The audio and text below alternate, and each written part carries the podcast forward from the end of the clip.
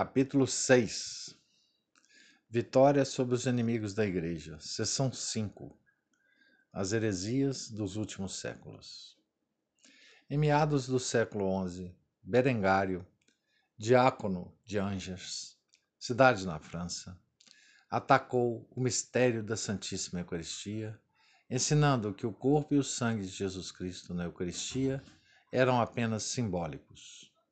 Os sacerdotes católicos imediatamente refutaram essa doutrina e se levantaram para defender a verdade.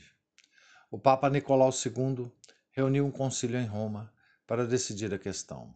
Berengário compareceu e subscreveu a profissão de fé que o concílio redigiu. Esta heresia, condenada pelo seu próprio autor, não se espalhou mas, séculos mais tarde, reapareceu com o protestantismo. A heresia dos albigenses trouxe um período de lutas ferozes contra a igreja e contra a própria autoridade real. Esses sectários desprezavam a autoridade papal, recusavam-se a receber os sacramentos e queriam acabar com toda a disciplina religiosa. Devastavam todo o país, saqueando aldeias e destruindo os vasos sagrados. Aos filhos de São Domingos, chefiados pelo seu santo fundador, foi dada a graça de converter, converter esses ímpios. No começo do século XIV, John Wycliffe, inglês, começou a atacar as ordens medicantes, acusando-as de hipocrisia. Sendo feito professor, foi-lhe fácil expandir suas doutrinas em flagrante contradição com o ensino da Igreja. Recusou-se a ver na Igreja autoridade visível. Não admitia distinção entre os bispos e os padres.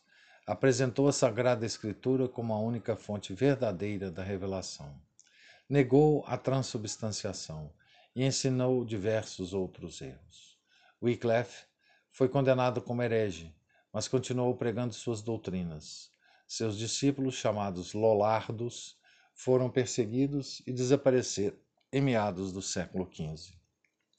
João Hus, em fins do século XIV, pregou na Boêmia a doutrina de Wycliffe, acrescentando, por sua vez, novos erros, inclusive a necessidade de comungar sob as duas espécies.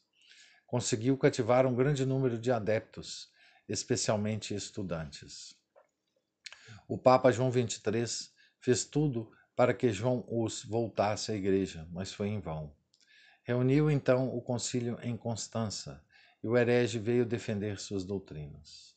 Seus livros foram condenados a ser queimados e as ordens santas lhe foram retiradas. Foram baldados todos os esforços para que reconhecesse seus erros e se retratasse. Foi condenado a morrer na fogueira. Seus partidários foram aos poucos diminuindo e os últimos se passaram depois para o protestantismo. O século XII viu aparecerem as seitas dos cátaros e patarinos, que devastaram o norte da Itália e o sul da França. Essas seitas rejeitavam a Santíssima Trindade, a criação, o pecado original, a encarnação e a redenção.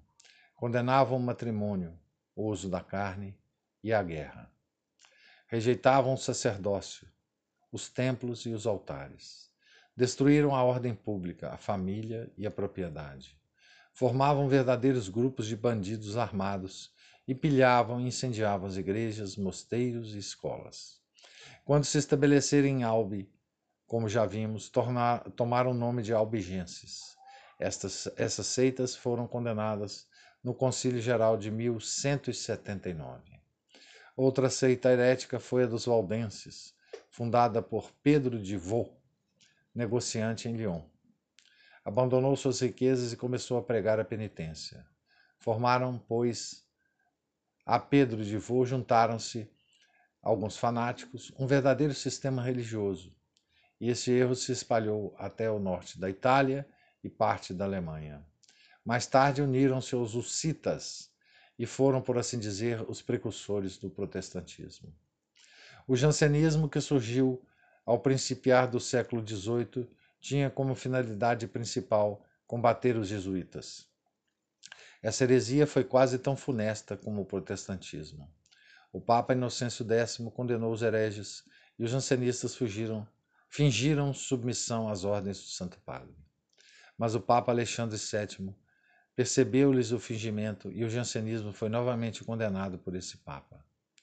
Teve pouca duração, pois a Revolução Francesa de 1789 acabou de vez com esses hereges. O quietismo, fundado por Miguel de Molinos, sacerdote espanhol, tirava ao homem a responsabilidade de seus atos.